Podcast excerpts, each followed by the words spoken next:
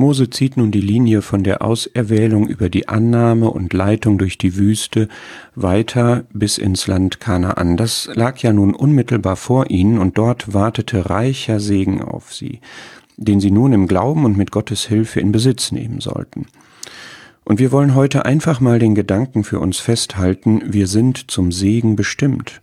Gottes Pläne mit uns sind, dass wir gesegnet sind und dass wir für andere ein Segen sind.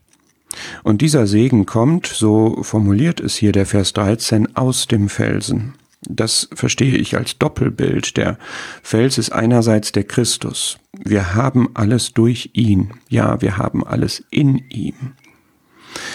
Und zweitens, praktisch betrachtet, sind wir oft in einem harten, öden Umfeld, von dem kein Segen zu erwarten ist. Aber auch da schafft Gott Wunderbares. Honig aus dem Felsen, Öl aus dem Kieselfelsen.